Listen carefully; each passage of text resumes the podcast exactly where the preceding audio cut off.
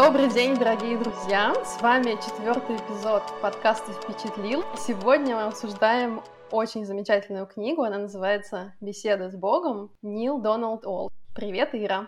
Привет, привет, Юля. А, ну что, тогда начнем с э, наших привычных саммари. Наверное, с саммари об авторе тогда начну я. Итак, кто же такой Нил Дональд Уолш? Это тоже наш современник. Он родился в 43 году в Соединенных Штатах Америки. Сегодня ему 77 лет. Википедия определяет его как американского нью-эйджевского писателя. Отдельно, мне кажется, надо будет пару слов сказать о том вообще, что такое нью-эйджизм, но я думаю, что это чуть-чуть попозже. Если говорить о Ниле, то он с детства увлекался богословием, и мне кажется, это видно по книге, потому что встречается много цитат из Евангелия, из Библии, то есть видно, что у автора достаточно серьезный бэкграунд в, в, в этой сфере. Но он не стал священником. В свое время он работал радиоведущим, редактором газет, и как и у наших предыдущих э, авторов, героев в 90-х с ним случается трагедия, Пожар уничтожает практически все его имущество, от него уходит жена, и в результате он еще и попадает в автомобильную аварию, в результате которой он ломает шею. После длительного восстановления он выздоравливает, но остается в полном одиночестве и без работы. После этого даже некоторое время он был вынужден жить в палатке, собирая алюминиевые банки, чтобы хоть как-то заработать на еду. И в тот момент, когда он решил, что его жизнь подошла к концу, в полном отчаянии он решил решает откровенно поговорить с Богом, написать все, что у него накипело. И как Нил говорит в этой книге, после того, как он написал это письмо, он вдруг понял, что Бог начал ему отвечать. И именно вот эти вот ответы, вот это откровение, которое пришло к нему, оно легло в основу вот этой книги. Первая книга из трилогии вышла в 95 году, ну, она так и называлась «Беседы с Богом», именно ее мы сегодня будем обсуждать. Ну, могу сказать, что, конечно же, она стала бестселлером. На сегодняшний день она переведена на 38 языков, издана в мире больше, чем 12 миллионов экземпляров этой книги. Нил Доналд Уолш, понятно, что на ней он не остановился, он также является автором таких книг, как «Дружба с Богом», «Единение с Богом», книга «Перемен», кстати, у него тоже есть. Mm. В 2006 году вышел фильм который тоже называется «Беседы с Богом», и это э, автобиография Нила Доналда Уолша. Но там в главной роли не он, а режиссер Стивен э, Дойч, а в главной роли Генри Черни. Но там действительно рассказывается реальная история нашего героя, и, по сути, это история создания этой книги.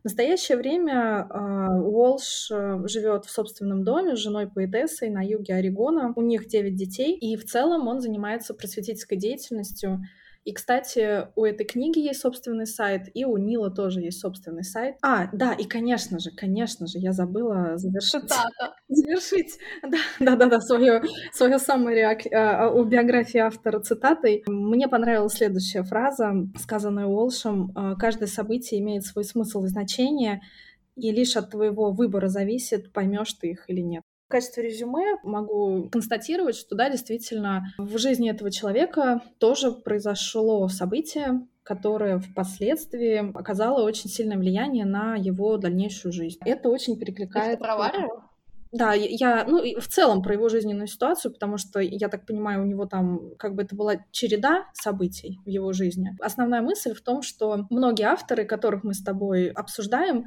это люди, в жизни которых происходили какие-то вот такие переломные моменты. Это, кстати, очень интересная тенденция. Может быть, тоже как-то стоит о ней поразмыслить. Да, я прямо сейчас хотела тоже о ней поговорить. Ты когда рассказала биографию этого автора, я, как всегда, ничего о нем не знаю, но очень похоже было на биографию Хэлла Элларда, например, автора нашей первой книги «Магия утра», которую мы обсуждали в первом эпизоде. Как ты сейчас сказала, как часто все таки люди, которые приходят к какому-то такому высокому самосознанию, проходят через тяжелые времена. Я об этом тоже думала буквально сегодня. Мне кажется, с какой-то точки зрения можно понять это так, что таким образом человек проходит именно через вот это путешествие, которое на самом деле не нужно совершать. Как мы будем говорить в дальнейшем, в этой книге, да и во многих других, говорится о том, что мы уже находимся в раю, мы уже счастливы, и все уже хорошо, но мы этого не знаем, и чтобы нам оказаться вот в этом состоянии счастья и просветления, на самом деле никуда идти не надо. Но это сложно э, понять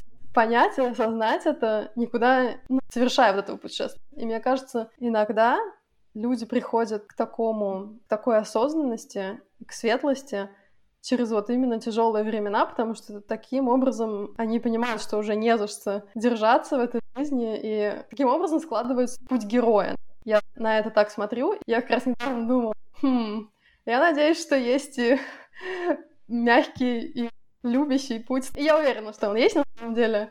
Ну, у каждого свой путь, поэтому, видимо, кто-то проходит путем героя, а кто-то кто-то более мягким путем, мне кажется.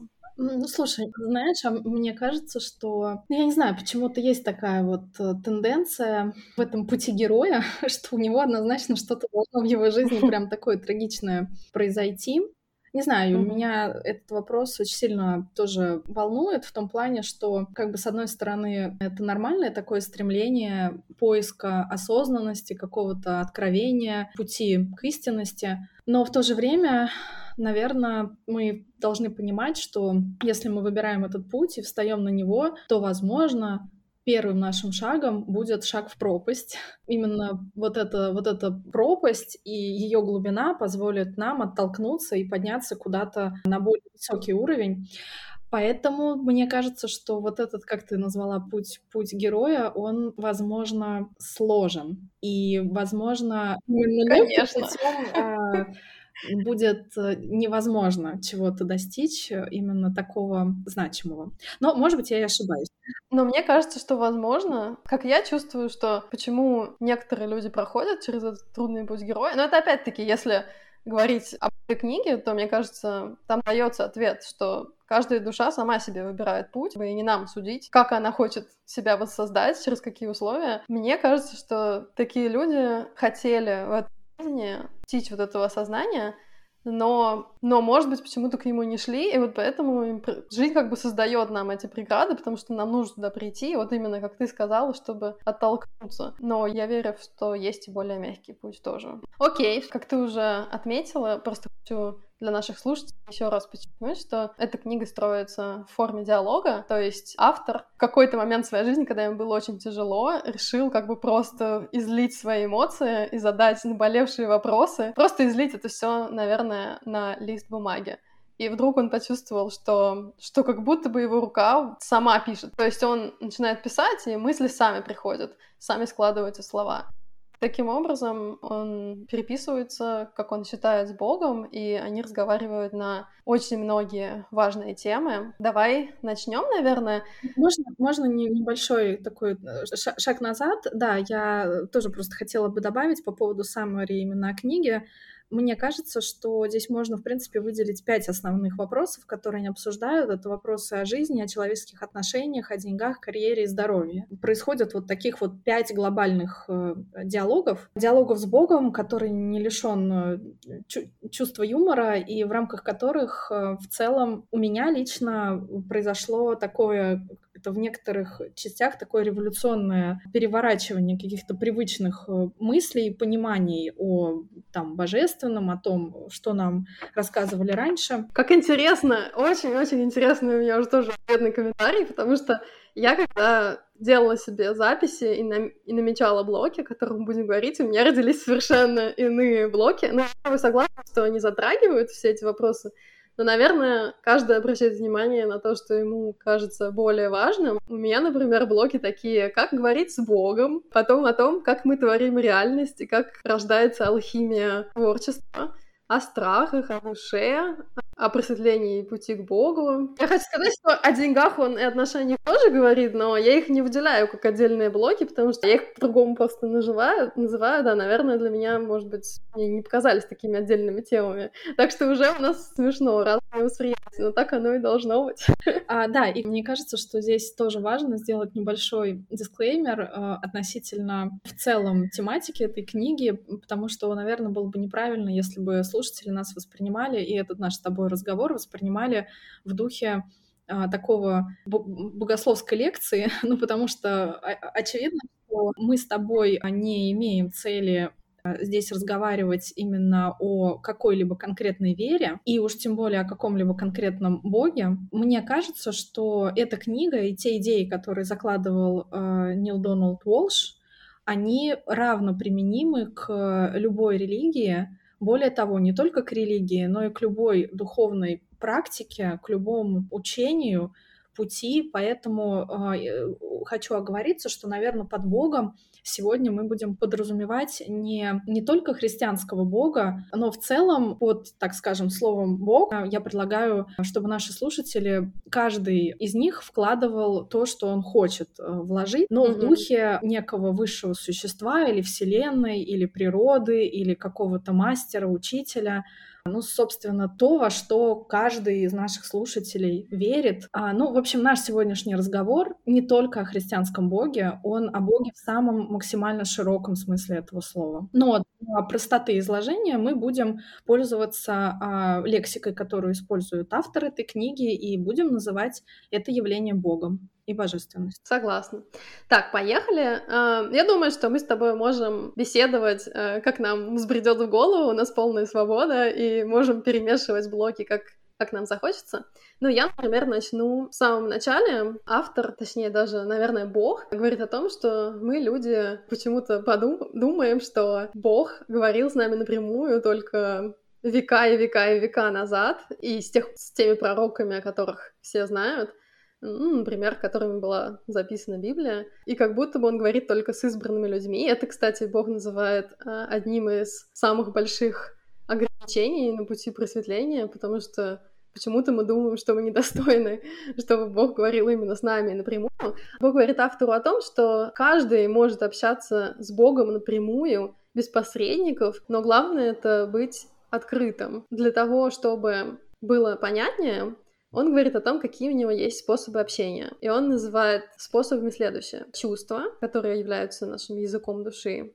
Также это мысли в форме образов и картинок. Это также опыт и слова. И что интереснее, он говорит о том, что слова — это наименее эффективный способ, поскольку он является как бы таким неживым, фиксированным, и это такие символы, которые наиболее открыты для неверных интерпретаций.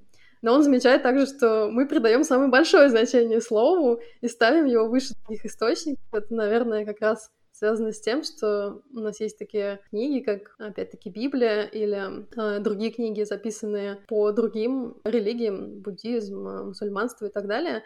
И мы почему-то думаем, что вот там была сказана правда, и этому нужно следовать. Но также Бог говорит что вся трудность в том, чтобы различить послание от Бога и от других источников, и он дает очень хорошее правило, которому можно придерживаться, чтобы было понятно и легко, что в принципе является от Бога. И он говорит о том, что его являются самые высокие мысли, самые ясные слова, самые великие чувства. Все, что меньше этого, это не от Бога. И вот мне это очень понравилось, и я это даже, когда прочитала, я как раз э, находилась в таком периоде жизни, когда я задавалась каким-то вопросом. На самом деле это был невеликий вопрос, но я никак не могла решить. Я когда это прочитала, мне стало так спокойно, я поняла, что действительно, я просто подожду, когда мне станет ясно в моей голове, и когда я пойму, что это действительно самое высокое решение, которое я могу принять. Я помню, я даже с тобой это обсудила, я читала эту книгу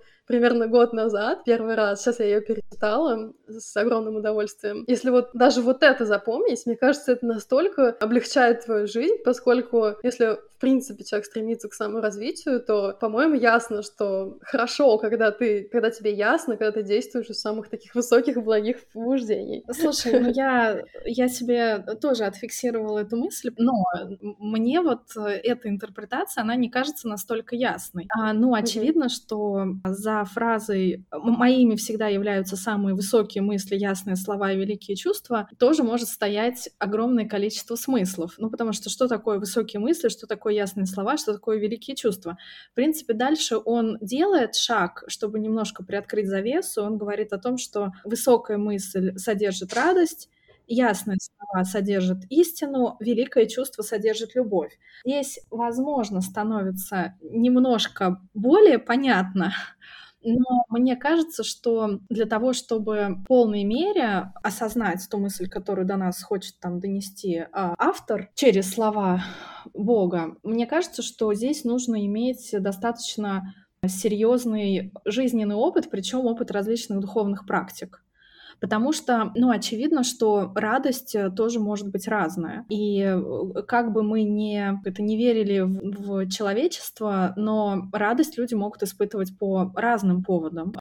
Поэтому, по большому счету, я пытаюсь интуитивно для себя понять, о чем говорит автор. Но, безусловно, для меня определенная интерпретация появляется. Но я боюсь, что вот за такими общими фразами всегда стоит другая проблема, и это проблема как раз множества интерпретаций этих фраз. Ну так оно и должно быть, потому что, опять-таки, автор этой книги и говорит о том, что часто мы, люди, мы хотим готовых ответов, и именно это является причиной того, что многие люди, которые хотят жить хорошо, они с радостью следуют религиям и находят там спокойствие души, но это не значит, что они развиваются в полном смысле этого слова, потому что я, в принципе, согласна с утверждением Бога в этой книге о том, что ты должен совершать свободный выбор, а не следовать. Да, я с тобой согласна. Тут не дается такого прямого ответа, что именно является радостью, что именно истиной, что именно вот именно является вот этими ясными чувствами, высокими мыслями. Но опять-таки это нормально, потому что каждый на своем уровне развития это воспринимает, и в понимании Бога нету правильного и неправильного. То есть в моем понимании так. Вот как, на каком уровне ты развития находишься, выбирай радость и выбирай любовь к себе и любовь к миру. Этого уже будет достаточно, и потихоньку ты будешь, ну, если ты, в принципе, идешь по пути развития, ты будешь все более возвышенно понимать радость и истину и любовь, и то есть ты будешь делать новые выборы. Это является, мне кажется, развитием, и нету... Это, я думаю, хорошо, что... Потому что мы все на разном уровне, или у нас разные путешествия, разные этапы, и уже если мы на собственном этапе это выбираем... Да, да знаешь, единственное, хорошо. с чем, мне кажется, я могу вот безоговорочно согласиться, так это с тем, что вот главным индикатором чего-то, что позволило бы, наверное, отделить а, что-то, не знаю, там, высокое и великое от менее а, значимого, это, наверное, вот это ощущение любви, потому что как только мы, ну, в общем, вне зависимости от того, с чем и с кем в этой жизни мы сталкиваемся, но как только мы меняем свою оптику с оптики страха на оптику любви, кстати, об этой дихотомии он тоже очень много пишет, он именно противопоставляет любовь страху, но как только мы а, меняем и смотрим на мир с точки зрения именно такого всеобщего принятия а, благодарности и любви, то вот в этот момент, на мой взгляд, наши э, мысли, слова и действия, они действительно приобретают характер чего-то высокого и более приближенного к божественному.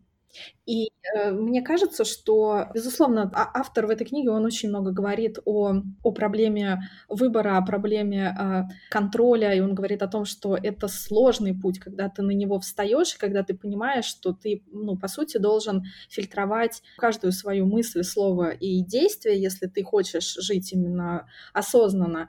Но мне кажется, что как только человек начнет это делать, и вот в любой момент времени, прежде чем что-то сказать, прежде чем даже что-то подумать, он остановится, сделает шаг назад и скажет, а как бы на это посмотрел, ну, даже Бог. Здесь даже не нужно там что-то придумывать, просто условно поставить себе цель, при, приблизиться вот к этой божественности через понимание того, а как на это, на все мог бы смотреть Бог. То есть вот тот идеал, к которому там все, по идее, должны, должны стремиться. Хотя Нил Доналд Уолш говорит о том, что а, Бог создает человека по образу подобию своему, и поэтому человек изначально совершенен. Вот, но об этом, видимо, дальше.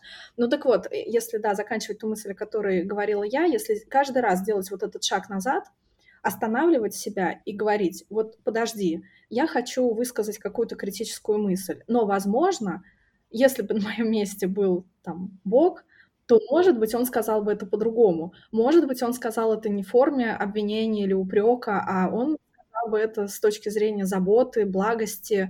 Твой вординг и твоя, твоя риторика, которую ты используешь, она может остаться той же самой, но посыл, с которым это будет сделано, он будет другим, он будет наполнен любовью, и именно поэтому ты поймешь в этот момент, что ты вырос, и в мире будет а, меньше какого-то негатива. То есть ты в этот момент сгенеришь нечто хорошее, а не нечто плохое. Согласна. И хочу подытожить, что мне очень понравилось, как ты это выразила, что как бы сейчас поступил Бог. И, по-моему, Нил даже это тоже пишет э, в, подобно, в подобной форме, как бы сейчас поступил на месте любовь. Тоже очень хорошая э, фраза, на мой взгляд. И вот сейчас ты как раз перешла, наверное, тоже к одной из новых тем, которая тоже затрагивается в этой книге, о том, как мы генерим реальность своими мыслями. Это очень интересно. Это я назвала этот раздел как бы алхимией, и Бог рассказывает Нилу о том, как наши мысли порождают нашу реальность, о том, что мысль вообще никуда, никогда не исчезает из Вселенной. Это такая вибрация, энергия. Похожие мысли сгущаются,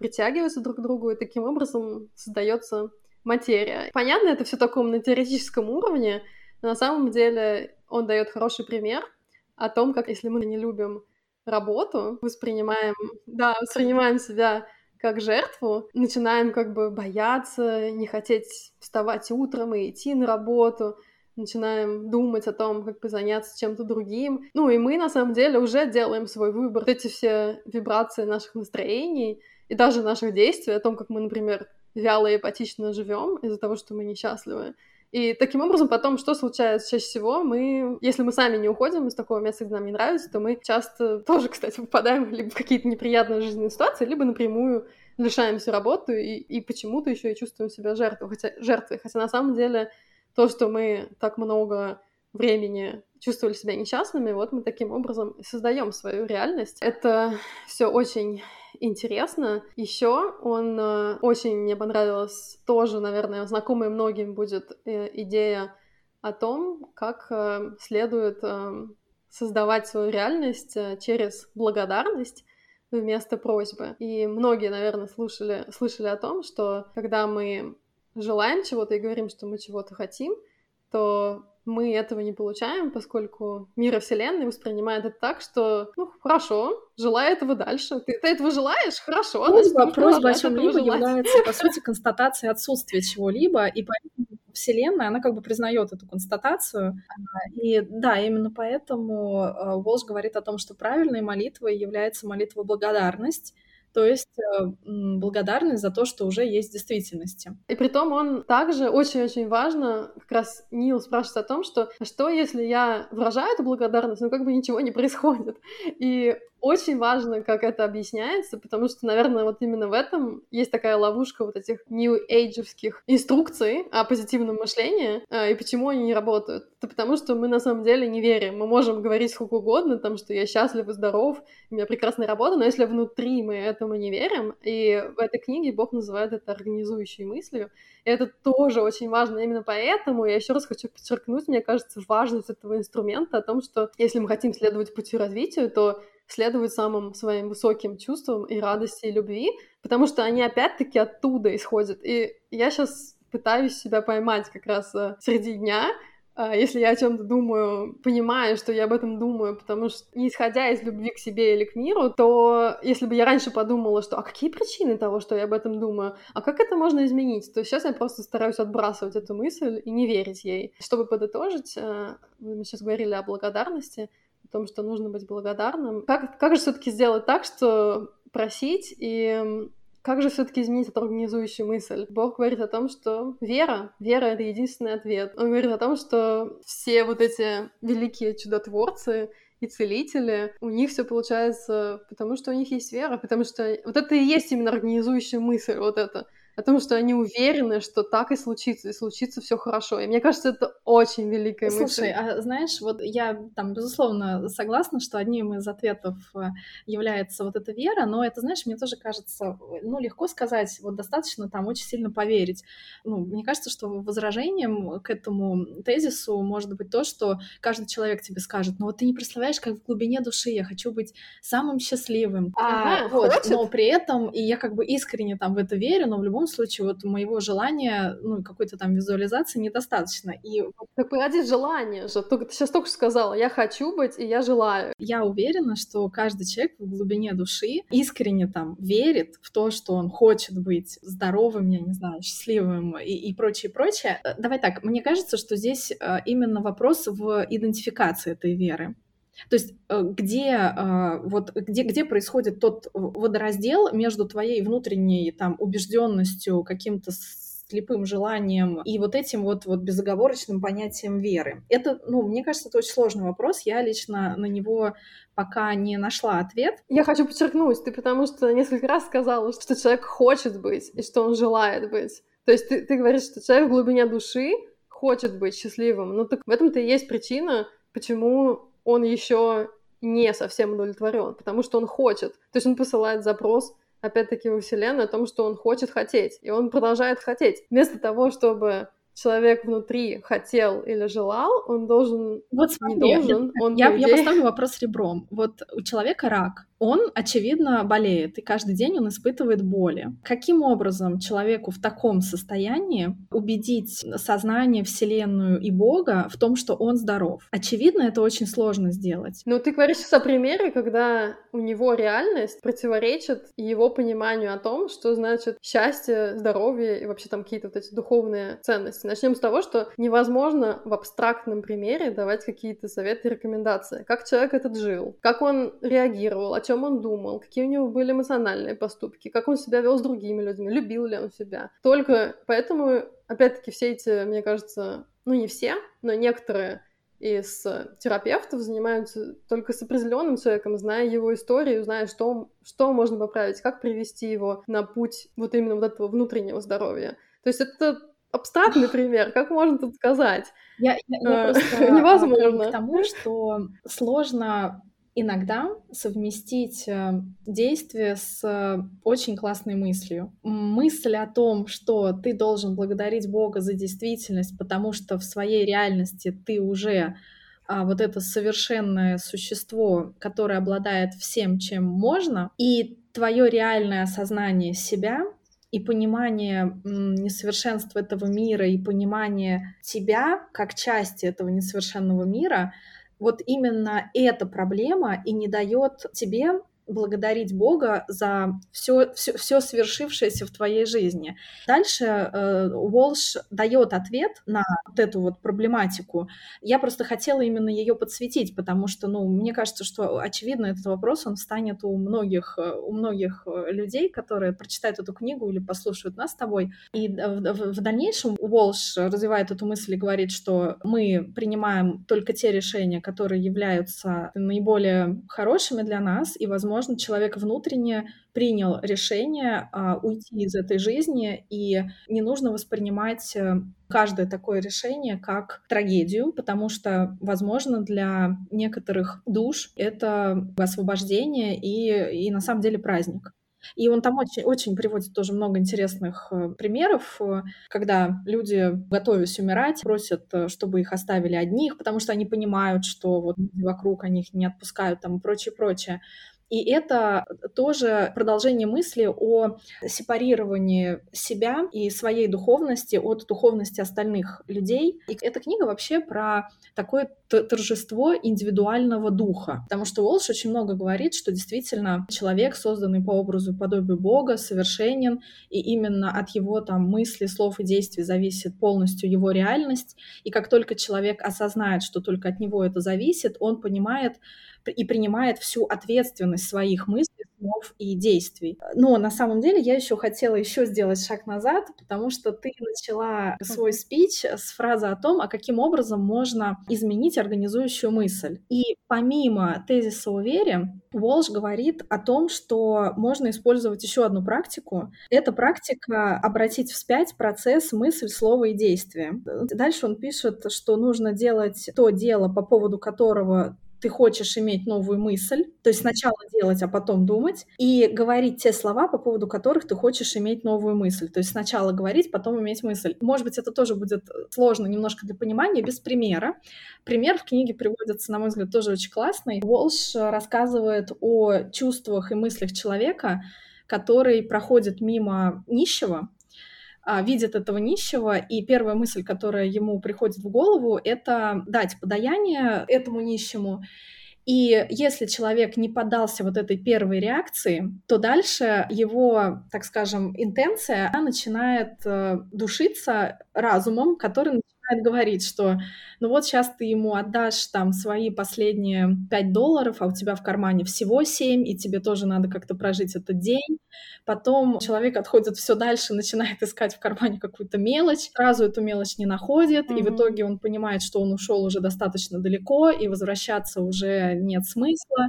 И получается, что таким образом разум, то есть мысль, задушила изначально организующую идею, которая была на уровне интенции, но не на уровне осознания. Мне кажется, иногда наши вот какие-то первые такие благородные порывы, они гораздо более красивые и возвышенные, чем то, что мы начинаем делать после их глубокого осмысления. Я за то, чтобы мы давали волю вот таким порывам, возможно, они как раз смогут перестроить вот эту модель и заложить в нашу голову иные организующие мысли. Да, мне тоже очень понравился этот пример. Если честно, я себя в нем тоже узнала. И мне кажется, так многие люди делают, да, у многих есть такой благородный порыв помочь, и потом разум тебя нашептывает причины этого не делать. И я с этим согласна, но, но еще одна есть оговорка, если, наверное, немножко отойду от, от темы этой книги, вообще от книги, так как мы сейчас говорим о том, чтобы помочь другому человеку, не хочется, чтобы при этом у людей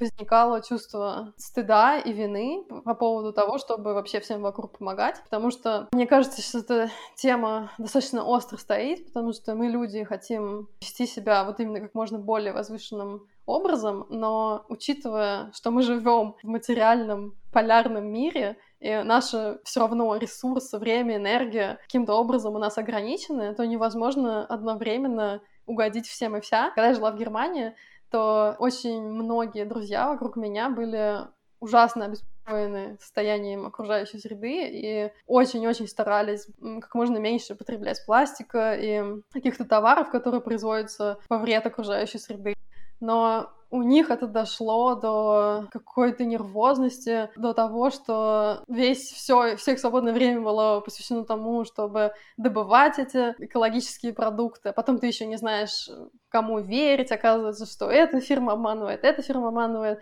а потом еще и в совокупности нужно всем вокруг помогать. Но недавно я прочитала одну точнее, я увидела в сериале одну мысль в том, что вот если человека ограбили, например, или он потерял какие-то деньги, должен ли ты ему это возместить? И обычно человек говорит, нет, не должен. Ну, почему я-то должен? И вот в этом плане процесс благотворительности тоже немножко теряет смысл, поскольку, чтобы мы все хорошо жили, что нужно? Хорошее решение политиков. Потому что мы все уже вносим свой вклад в том плане, что мы платим налоги. Правильное распределение ресурсов на плечах государства. Но почему-то очень многие вот активисты об этом забывают и хотят спасти всех и вся, но, извините, у нас у каждого своей жизни, там, у нас семьи, нам нужно поддерживать здоровье, тоже вообще-то радоваться жизни. Но невозможно всех вокруг спасти, всем пожертвовать, вообще там не, не пользоваться благами цивилизации. Мне кажется, пытаясь следовать самым возвышенным порывом души. Это приводит к тому, что мы как раз-таки видим вот это несовершенство мира. Бог тоже объясняет Уолшу, почему мир несовершенен. Видя это несовершенство, то, что мы не можем всем и каждому помочь, у нас возникает чувство вины,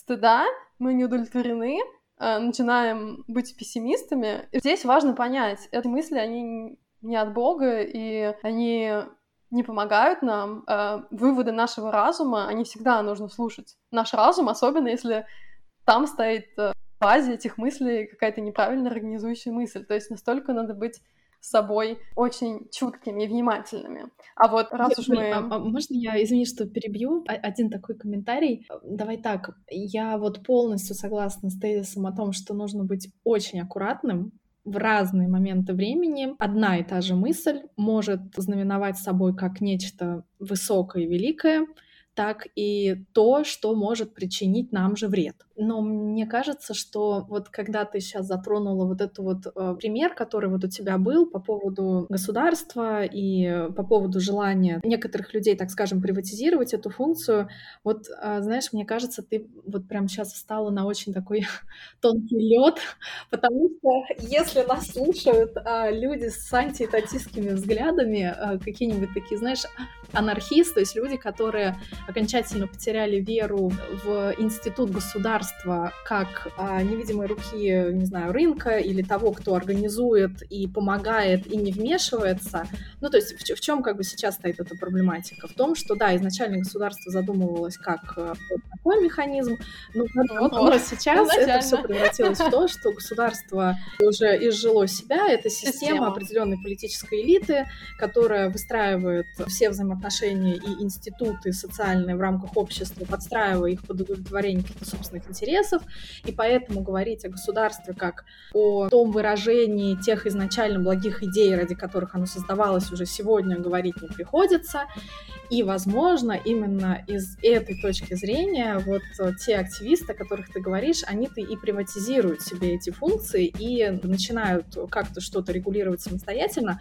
Хотя я уверена, что у тех людей, которые фронтят эти взгляды, у них есть, очевидно, своя мотивация под это. Мы можем о ней тоже не знать, не догадываться. Я-то тоже не верю в то, что современное государство это обеспечивает. Я с идеальной точки зрения и с точки зрения, что так должно быть. Если посмотреть, что у нас есть глобальная вообще проблем, и, как правильно говорит э, в этой книге Бог автору о том, что если бы вы захотели, не было бы ни голода, ни, ни войн, все, что вам требуется, это прийти к согласию, сделать правильный выбор. Реально мы не можем договориться. Но это с точки зрения систем, это просто невыгодно. Потому что если мы придем к каким-то согласию, что-то перестроим, то какие-то системы отомрут. Система борется сама по себя. Но я говорю о том, что я не против, чтобы люди помогали друг другу, и что есть вот эти системы, независимые государства, которые делают делают эту жизнь лучше. Хотя они тоже могут быть системами, как ты правильно заметил, у них там свои тоже мотивации, то есть они тоже далеко не идеальны бывают. Но я не про то. То есть я за, но только чтобы это не превращалось в то, что у людей, которые хотят жить лучше, у них не возникало вот это чувство, что ты песчинка в этом океане э, несправедливости. У нас очень сейчас политический подкаст получается. Перешли, да, какие-то ну, про социально-политические проблемы, но, знаешь, я с тобой точно согласна вот полностью в том, что какое-то локальное решение узкой проблемы, неважно даже на каком уровне оно происходит, на уровне там государства или на уровне каких-то иных общественных институтов, оно локально, и в этом его ущербность. Потому что когда мы подсвечиваем только какой-то отдельный кусок огромной системы и пытаемся бить по нему и улучшать его, то это абсолютно не означает, что мы улучшаем в целом весь мир, систему и какие-то другие ее аспекты. И именно поэтому вот этот узкий взгляд, он может дать обратный эффект, то есть заставить каждого конкретного человека снова чувствовать себя несчастным. А цель не в этом. Да, только вместе, только вместе, не то, что даже только вместе, а не обязательно всем людям приходить к какому-то согласию, потому что мы действительно все разные. Но в моем понимании ключ к тому, чтобы во главе стояли мудрые, сострадательные, любящие люди, которые относятся ко всем там жителям, гражданам так, как своим детям, желают им лучшего. То есть даже не обязательно нам всем становиться просветленными, да, того, чтобы каким-то образом, и я посылаю этот запрос в Вселенную, власть э, была у тех, кто действительно мудр, и тогда они могут организовать всю структуру сверху вниз и позаботиться обо всех. Я считаю, что это вполне себе возможно, а, но как это тайна. Но я своими позитивными мыслями Да-да-да, я, я, я именно об этом, то есть, чтобы сейчас твои слова, мне кажется, не были как-то не, не так интерпретированы, ты говоришь о личной ответственности каждого в сочетании с ответственностью тех, кто принял на себя эту роль э, ведущего. Я к тому, что ты при этом не снимаешь ответственность каждого человека смотреть также на этот мир с позиции любви, благости, открытости, понимания ответственности за какие-то вещи, но при этом позволяешь человеку сохранять свою индивидуальность и сепарироваться вот в этом своем духовном, духовном развитии. Да, это вообще, мне кажется, ключ в том, чтобы следовать именно своему, сохранять индивидуальность, и при этом быть согласным в том, что нам нужно следовать мудрости, любви, но все остальное, оно индивидуально. И мне кажется, личная ответственность немножко, может быть, громко сказано, потому что у каждого есть свобода выбирать. Когда мы начали говорить там о благодарности, ты затронул эту тему о том, что мир несовершенен, и как сложно быть благодарным за то, что сейчас есть но у каждого есть выбор, у каждого свой уровень развития, понимания истины. И когда мы встаем на путь развития, тогда мы можем открыться каким-то высшим истинам. Но как говорит э, Бог Нилу, я в этом согласна, никто ничего никому не должен. Тут принцип свободы. Кто хочет стремиться к развитию, быть богоподобным и испытывать эти состояния радости и единения, пожалуйста, они могут этим заниматься. Кто не хочет, не хочет. Но я говорю о том, что насколько была бы более легкая жизнь для всех, если бы во главе общества стояли бы мудрые, состоятельные, любящие люди. И о том, что мы можем облегчить жизнь, э, чтобы не было вот этих хотя бы ужасных голодов, войн. Я бы, может быть, хотела вернуться вот к обсуждению идеи об ответственности о личной, когда автор напрямую спрашивает у Бога о том, а как же вот жить в этом мире, отвечая только за себя, если, например, ты являешься главой семейства, и ты отвечаешь mm-hmm. не только за себя, очевидно, но и за, за каких-то других людей в этой жизни. И мне кажется, что там тоже интересный звучит ответ на вот этот вот вопрос. Ответ примерно следующий. Бог говорит автору о том, что задача любого родителя не привязать детей к себе, а создать все условия для того, чтобы ребенок вырос э, и жил вообще таким образом, чтобы он мог делать вот эти самостоятельные выборы и в итоге прийти к тому, чтобы отвечать э, за себя самостоятельно. И знаешь, в этом плане я не очень давно в каком-то из сериалов услышала такой пример. Э, в рамках этого сериала тоже обсуждалась проблема взаимодействия родителей и детей там э, есть герой, у него трое детей, и с одной из девочек не складываются взаимоотношения. Она такая ну, бунтарка по духу. Она умная, способная, но периодически она что-то выкидывает, э, уходит из дома, с ней что-то периодически происходит. И вот этому отцу семейства ему дают совет, что совет примерно следующий. Вы очень любящий отец, который хочет э, защитить своего ребенка, но представьте эту ситуацию как э, ситуацию в бассейне, когда ваш ребенок начинает тонуть, вы бросаетесь к нему, пытаетесь его спасти, но он не понимает, что вы его спасаете, он думает, что вы каким-то образом нарушаете там его приватность, начинает от вас э, э, отталкиваться, сопротивляться вашей защите, и в итоге вы тонете оба. Правильным было бы не бежать и не пытаться вытащить этого ребенка из воды, а просто бросить ему спасательный круг. Мне понравился этот пример. Причем, мне кажется, это должно распространяться и может распространяться, безусловно, не только на взаимоотношения между родителями и детьми, но и в целом на любые взаимоотношения взаимоотношения. Когда тебе кажется, что ты знаешь, как правильно, то ты не должен вот это свое знание априори навязывать другому человеку, потому что другой человек — это другая вселенная, со своими взглядами и мыслями и пониманием этого мира. Но при этом ты можешь этому человеку кинуть спасательный круг, исходя из твоего понимания спасения его в, в этой ситуации. И тогда это уже будет его выбор, принимать это или нет. Но самое главное, что это не будет навязыванием и таким насильным вытаскиванием откуда-то. Мне кажется, вот это очень такой, очень классная иллюстрация правильности границ в нашем мире. Да. Да, здорово, здорово. Раз мы затронули тему отношений, а, я хотела сказать, что Бог Нилу говорит о том, что очень здорово не рассматривать кого-то как твоего врага, а рассматривать любую ситуацию как возможность роста и решить, кто ты есть. Есть даже такая практика психологическая, если у тебя какие-то проблемы с каким-то человеком, и ты считаешь, что он отравляет тебе жизнь, то нужно заменить в своем уме слово враг на слово учитель и представить себе, как будто это твой духовный учитель, и он пытается взрастить твой дух, э, чтобы ты нашел выход из этой ситуации. И тут подтверждается концепция о том, что ты сказала, что в этой книге это как индивидуализм воспевается, поскольку Бог говорит о том, что во взаимоотношениях очень важно вообще заботиться только о себе, и я с этим тоже очень согласна. И это, как мы говорили вот у стоиков, нужно это воспринимать буквально так, что тебе параллелен, параллельно чувство другого человека. Это не тот нездоровый эгоизм, а это скорее здоровый эгоизм, поскольку мы только и о себе можем заботиться, мы вообще не имеем представления о том, что происходит в уме другого человека, и мы всегда претерпеваем крах, когда мы пытаемся что-то изменить, навязать свою волю, это вообще настолько не в духе Бога. В этом плане автор через Бога вообще говорит, что да, взаимоотношения священны, и э, к тому тезису, который ты обозначила в части того, что нам другие люди, события и вообще реальность даются для создания себя, вот в этой книге написано, что цель любых взаимоотношений — это решить, какую часть себя ты хотел бы проявить, и при этом никакие mm-hmm. взаимоотношения не должны расцениваться через логику, какую часть другого ты хотел хотел бы захватить и удержать.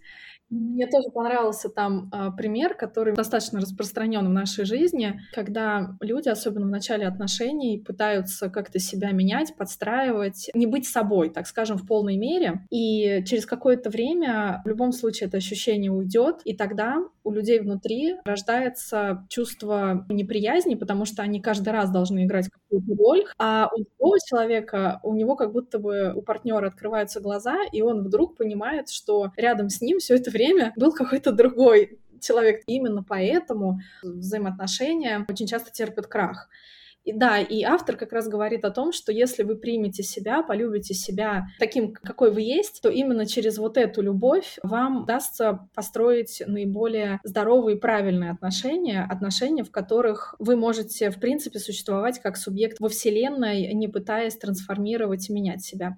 Но знаешь, Юль, это тоже спорная мысль, потому что в, каком-то из интервью, по-моему, это было интервью Серебрякова-Дудю, этот актер говорил о том, что неправильно правильно сказать убийце или психопату «будь собой». Правильнее говорить «расти постоянно, создавай себя заново, открывай себя заново». И мне кажется, вот здесь вот эти мысли, их как-то нужно, нужно увязать. Моя основная мысль в том, что, наверное, неправильно принимать в себе самом и любить безоговорочно абсолютно все, потому что ну, очевидно, что не все в нас достойно вот этого безоговорочного принятия. Но важно вовремя отделить то, что достойно принятия, и то, что достойно уважения и роста, от того, что нужно менять. Но при этом видеть в себе вот эту ценность и вот ее любить, и за нее держаться. Констатация наличия этой ценности будет давать ощущение значимости, которое необходимо для встраивания себя как субъекта в эту вселенную. Ох, ну ты красиво сказала.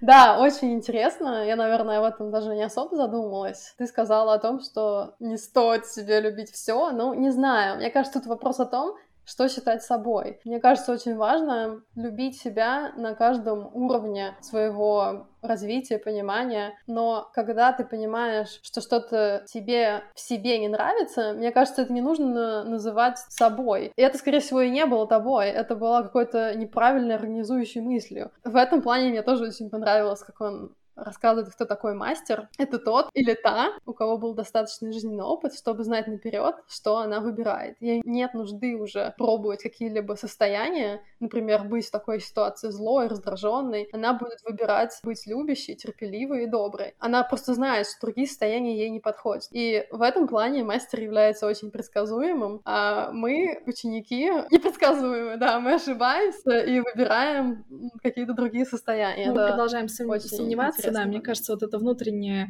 сомнение — это как раз индикатор того, что ты пока еще ученик, а не мастер, да, тоже очень классная мысль. Еще хотела бы сказать, Бог говорит Нилу, мир страдания — это иллюзия, а мы уже находимся в нирване. А, если мы смотрим на себя с позиции Бога любви, то мы совершенны, и, соответственно, очень для нашего людского ума таки является сложным, потому что мы не можем испытать то, чего мы не знаем, но мы не знаем то, чего мы еще не испытали. Но на самом деле именно вера говорит, сначала тебе нужно поверить, что ты уже есть любовь в совершенство, и таким образом это откроет тебе врата опыта. То есть у нас есть, как еще раз подытожу, два способа а, взращивать в себе веру, и таким образом на основе веры будут строиться наши мысли, эмоции, наш опыт, вся наша жизнь.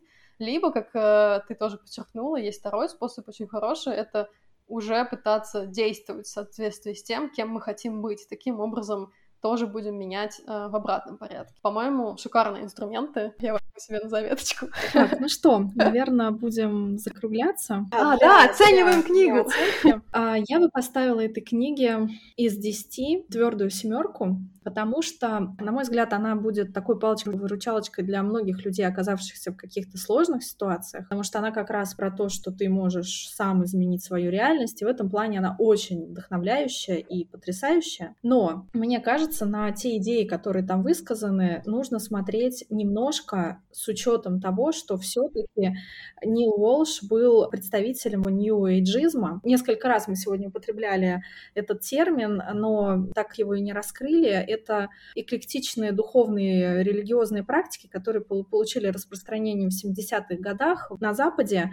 New Age принимает веру в целостную форму божественности, которая охватывает всю Вселенную, включая людей. Здесь, так скажем, нет какого-то конкретного форвардного религиозного или теологического учения. Это такая сборная солянка различных учений, практик, которые как раз во главу угла ставит в том числе человека, его индивидуальность, приравнивает его к Богу, что идет в разрез с традиционным религиозным пониманием божественности. Ну, это, это на самом деле здесь не имеет значения. Мы, мы эту книгу рассматривали исключительно с точки зрения тех полезных идей, которые она несет. Вся вот эта история, она существовала в 70-х, 80-х, в 90-х она умирает. И мне кажется, что вот эта книга, она очень классная иллюстрация вот этих вот идей, но в любом случае это не такое целостное и критическое исследование взаимоотношений там Бога и, и человека. Это очень индивидуальный взгляд на эту проблематику. И именно поэтому, потому что это ну, такой очень авторский взгляд, я ставлю этой книге семер. Мне понравилось, как ты подытожила о том, что это не является целостным исследованием взаимоотношений Бога и человека, потому что мне показалось с академической точки зрения э, на это посмотрела, что тоже здорово, потому что мы все разные, мы с разных точек зрения смотрим. Да, с моей точки зрения, а я даю десятку, потому что э, мне на самом деле все равно, как, э, как жил автор, и был ли он не веч или нет. Пол полнота меня тут тоже не волнует. Эта книга перекликается с моим видением. Она мне дала много полезных инструментов о том, как работать над собой. Второй раз, когда я перечитывала, мне даже показалось, она еще более полезной, чем когда я ее читала в первый раз. Она созвучна моему сердцу и пониманию того, в какую сторону нам идти. Ее полезно перечитывать. Итак, дорогие друзья, Юля, анонсируешь, да, тогда следующую нашу книгу? Дорогие слушатели, в следующий раз мы будем обсуждать книгу Стефана Валински, которая называется «Дао Хауса. Сущность и энеограмма» программы. И я тоже введу традицию. Я буду делиться своей любимой цитатой в конце подкаста. Вот моя цитата любимая из этой книги. «Ты есть добро и сострадание, и милосердие и понимание. Ты есть мир и радость и свет. Ты есть прощение и терпение, и сила и отвага. Ты помощник в час нужды, утешитель в час скорби, целитель в час ранений, учитель в час смятения. Ты есть глубочайшая мудрость и высшая истина, величайший мир и самая замечательная любовь ты все это, и были моменты в твоей жизни, когда ты знал такого себя. Выбери теперь знать себя таковым всегда. мне кажется, вот. это такая а, на этом... на самом деле а, и, такого идейного своеобразия этой книги. Да, она действительно классная, подписываюсь под каждым словом. Спасибо моей подруге из Мюнхена, которая э, поделилась со мной этой книгой. Да, спасибо, друзья, что были с нами. Надеюсь, понравилось. И до новых встреч. Пока-пока. Пока-пока.